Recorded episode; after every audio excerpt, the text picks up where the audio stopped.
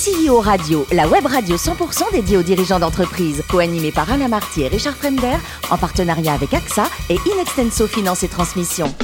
Bonjour à tous, bienvenue à bord de CEO Radio. Vous êtes plus de 38 000 dirigeants d'entreprise abonnés à nos podcasts. Merci à toutes et tous d'être toujours plus nombreux à nous écouter chaque semaine. Vous le savez, vous pouvez réagir sur nos réseaux sociaux et notre compte Twitter CEO Radio-du-Bas TV. Aujourd'hui, j'ai la chance de recevoir Christopher Sarfati, président d'Ecopel. Bonjour Christopher. Bonjour.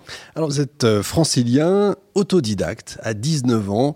Vous vendez des glaces, ça c'est incroyable, je crois que c'est une première ici.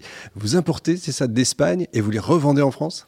Bah, N'étant pas un très grand élève studieux, j'ai cherché une activité et un jour, un ami de mon père me dit, écoute, voilà, euh, j'ai une entreprise en Espagne qui vend des glaces et qui voudrait importer euh, en France ce genre de produit. Donc j'ai pris un petit avion, je suis parti donc euh, à Séville et arrivé là-bas, j'ai vu des produits assez intéressants qui étaient des oranges, des citrons, givrés et puis des ananas et autres. Et j'ai trouvé le produit un peu différent de ce qu'il y avait sur le marché. Mmh. Et j'ai demandé qu'il m'envoie donc une, une, palette, à l'époque, euh, dans, des, dans des chambres frigorifiques qui s'appelait la Steph, puisque je m'en souviens encore. Et je me suis dit, quel marché je vais attaquer? Alors, n'ayant aucune notion de, de, de, la crème glacée, j'ai regardé qui étaient les gros opérateurs. Et parmi les gros opérateurs, il y avait une société qui s'appelait à l'époque Mico. Oui. Et j'ai eu l'idée d'appeler et je suis tombé sur une assistante à qui j'ai raconté que j'avais un produit exceptionnel, merveilleux, qui venait d'Espagne. Et j'ai eu un rendez-vous. Le hasard a bien fait les choses, le produit étant excellent, il a plu la direction de Mico, et donc ma première commande, ça avait été à l'époque euh, six camions de, produits givrés. Et voilà comment j'ai commencé ma carrière professionnelle. Incroyable, donc en, B2B en fait, vous ne vendiez pas en B2C euh, en direct évidemment, euh, mais au final, Mico va vous faire les yeux doux, non? Ils vont vous dire, vous restez chez nous bah, Miko, à l'époque, euh, j'avais sympathisé avec les dirigeants et on avait développé d'autres produits, comme à l'époque la pina colada. C'était un des produits qu'on avait produit en crème glacée. Et au fur et à mesure des années, je me suis un petit peu désintéressé puisque c'était pas mon cœur de métier et j'avais pas envie de continuer dans cette activité. Mhm. Et j'ai gagné des commissions pendant, je crois, dix ans euh, sur l'opération entre la société Ibens Bornée en Espagne et la société Miko. Après, vous faites un petit passage euh, dans la société familiale, c'est ça? Je fais un passage dans la société familiale où j'ai rejoint mes parents qui fabriquaient euh, des vêtements. C'est jamais facile hein, de bosser avec ses parents. Hein. Pas Pour moi, ça a été une expérience exceptionnelle et, je trouve que quand on a la chance d'avoir une société familiale, ben, il faut en profiter. Ah, je suis assez d'accord. Et puis alors, Nina Ricci après. Ça, c'est un sacré saut, j'imagine. Oui. Euh, donc, 4 ans à Tokyo? Alors, Nina Ricci Comment a commencé l'aventure C'est assez anecdotique. Mes parents étaient producteurs et fabriquaient des produits pour Nina Ricci. Et donc, ils avaient ce qu'on appelle une licence de marque. Et un jour, le hasard a fait que j'ai amené une collection et j'ai rencontré euh, l'un des dirigeants, puisque ça appartenait à une famille qui s'appelait la famille, Fuchs. Et quand je dirais que nous avons fait cette présentation, on a sympathisé avec l'un des fils. Et je lui ai dit, voilà ce que j'aimais faire, etc. Il m'a dit, est-ce que tu veux pas être commercial pour nous? Je dis, écoute, si je peux continuer à vendre les produits de mes parents, je veux bien développer d'autres produits. Et j'ai commencé à, donc, à vendre d'autres produits pour le groupe Minarici. J'ai commencé par des cravates, des chemises, puis après des costumes. Puis après, je suis devenu patron du prêt-à-porter. Et euh, le, président, le père Fuchs, donc Gilles Fuchs, m'a dit écoute, euh, je trouve que c'est assez exceptionnel ce que tu fais en France. Est-ce que tu veux devenir euh, voyager d'une manière un peu plus lointaine? Je ne savais pas ce que je disais ce jour-là, puisque je me suis marié le 14 janvier 1996. Et le 18 janvier 1996, on m'a annoncé que je partais à Tokyo. Ah, elle a dû être contente, votre femme. Oui, sauf qu'elle n'a pas voulu me suivre. donc ça a été assez compliqué pour moi. Je suis arrivé dans un pays que je ne connaissais pas du tout, puisque je n'avais eu jamais la chance d'avoir été euh, au Japon, ni à Tokyo, ni en Asie. Et je me suis retrouvé dans un pays où d'abord la langue était assez difficile.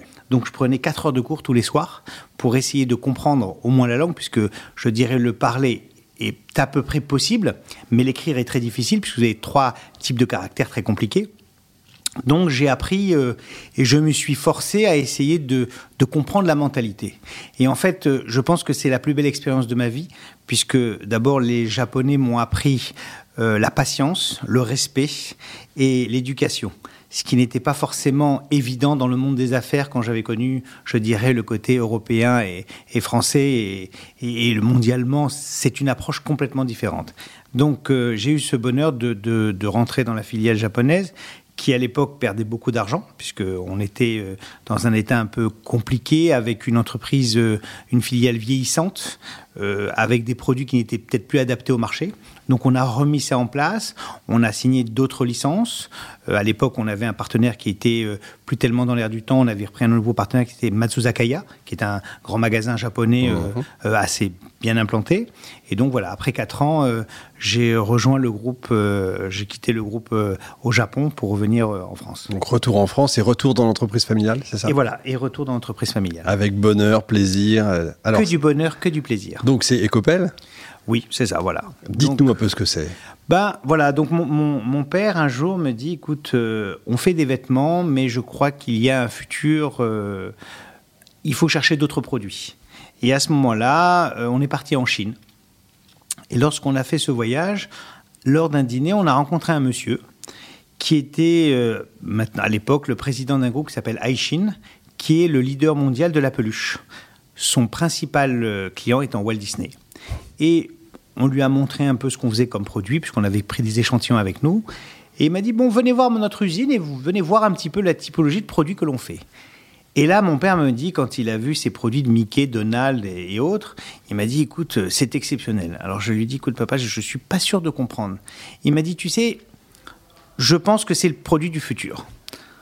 Alors, comme je suis un fils qui, a toujours eu euh, et qui a toujours cru en son père, j'ai dit. Mon père avait raison, donc allez, forcément. Papa, tu as raison, allons-y. Et donc, on a commencé à faire les premiers vêtements avec Donald, euh, Tigrou et autres. Incroyable. Et on a pris nos valises et on est parti voir des clients. On s'est vite aperçu que Tigrou et Donald n'étaient pas tout à fait le produit pour le, je dirais, euh, la femme, puisque c'était le toucher n'était pas très doux, c'était très brillant. Donc, comme j'avais pas mal de connaissances au Japon, je suis retourné euh, voir un petit peu mes connaissances japonaises et je leur ai dit, écoutez, j'ai cru comprendre qu'il y avait des entreprises au Japon qui avaient la facilité de faire des fibres assez fines pour les cheveux. Et, là, on m'a dit, oui, oui, c'est exact, il y a une société qui s'appelle Kanekaron, euh, qui se trouve à Osaka, qui, elle, développe pas mal de produits de fibres assez fines. Et de cela, nous avons été euh, à Osaka, et comme j'avais la chance de me débrouiller en japonais, j'ai sympathisé avec le dirigeant, et on est parti des extensions de cheveux, vous savez, donc, euh, et on a travaillé la fibre. Et en travaillant la fibre, on a réussi à obtenir un produit plus proche de la vraie fourrure, du mmh. vrai poil. Mmh. Et à ce moment-là, on a recommencé à faire des collections, et l'un de nos premiers clients qui a cru en nous, c'était Inditex. Inditex qui est le groupe Zara euh, et autres. Et on a commencé à développer des produits et ça a commencé à marchoter. Puis on s'est dit pourquoi pas attaquer plus haut? Et on a eu la chance de rencontrer, mon père surtout a rencontré les gens de Armani et on a développé des produits pour Armani Jeans. Puis après, moi j'ai pris ma valise, j'ai rencontré les gens de Guess aux États-Unis et on a développé des produits jusqu'au jour où on était toujours sur des produits assez basiques, noir, marron, gris, beige, et rien de foufou au niveau de la création.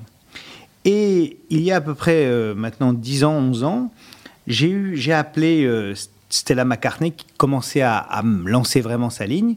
Et j'ai été la voir puisque j'avais lu dans la presse qu'elle était très, je dirais, dans le côté écolo, euh, sauver les animaux, etc. Et je me suis dit, bon, stratégiquement, il y a quelque chose à faire avec elle et peut-être qu'on va pouvoir trouver des, des possibilités de nouveaux développements, sans aller dans le vrai luxe, mais au moins d'aller dans le monde de la création. Et là, euh, j'ai été reçu étonnamment euh, par ses équipes. Puis elle est arrivée, elle a regardé toutes les photos. Elle me dit C'est beau le toucher, mais alors vraiment les couleurs, qu'est-ce qu'on s'ennuie? C'est vraiment triste.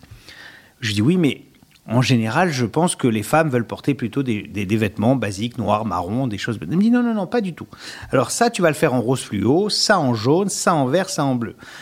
Je suis reparti un peu dépité. Je me suis dit Ouh là là, dans quoi je vais? Et puis en arrivant, j'étais voir mon père, j'ai dit, écoute, tu sais, ta stratégie de fourrure classique, elle a été complètement à l'opposé. Et lui m'a dit étonnamment, écoute, je pense que c'est le bon produit. Alors nous voilà partis faire des roses, des verts, etc. Et on fait un premier salon qui s'appelle Première Vision, qui est le salon international du tissu à Paris. Et donc on ne met que des couleurs. Et là, étonnamment, un succès immédiat. On a d'un coup toutes les marques qui se présentent, qui aiment les couleurs, les matières et le développement. Et au fur et à mesure des années, grâce à Stella McCartney, grâce à nos clients comme Armani, Guess et autres, on a développé de plus en plus de produits. Puis il y a cinq ans, on a compris qu'il fallait peut-être aller sur le côté plus sustainable, plus, je dirais, aller sur le recyclé, aller sur des nouvelles fibres. Et on a été sur la création de fibres euh, comme le maïs. Et c'est la collection que nous avons lancée avec Stella McCartney en 2019, qui s'appelle Koba, Corn Base, qui a été un succès immédiat puisque le monde entier euh, a été, je dirais, impressionné par cette nouvelle matière qui avait un toucher et une douceur tout en étant à base de maïs. Et là, ça a été un vrai succès et ça nous a amené une popularité au niveau du luxe et au niveau du mondial, puisque Stella a joué le jeu. Elle a lancé, je dirais, euh, euh, au niveau de la presse, toute cette tous ces nouveaux produits, ces nouvelles matières. Et à ce moment-là, c'est la, fille d'Antoine, la femme d'Antoine Arnaud, qui a porté notre vêtement. Comme quoi, il faut oser. En fait, dans la vie, ça, c'est. Dans la vie, il ne faut que oser. Euh, c'est ça. Voilà. Voilà un petit peu pour mes.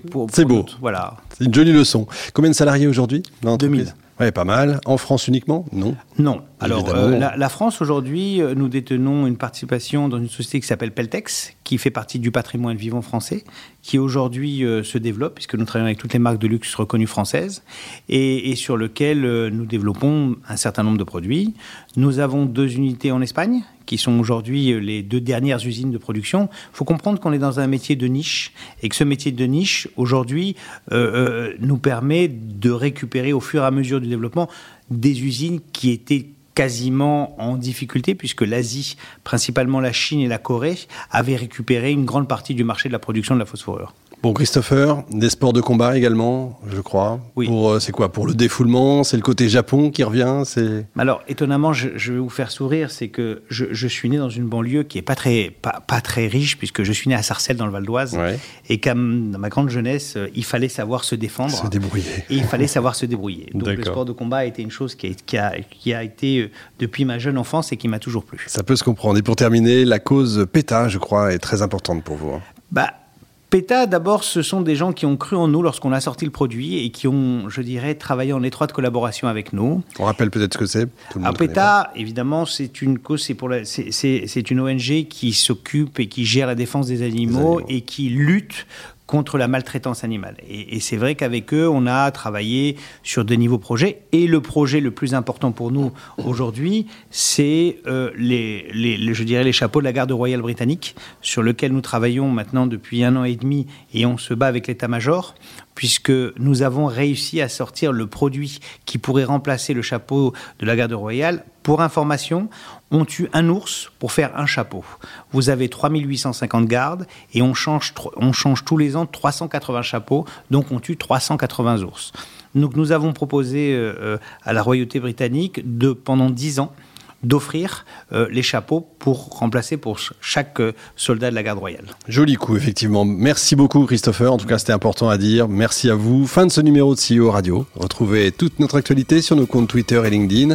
On se donne rendez-vous mardi prochain, 14h précise, pour une nouvelle émission. L'invité de la semaine de CEO Radio, une production B2B Radio.tv en partenariat avec AXA et Inextenso Finance et Transmission.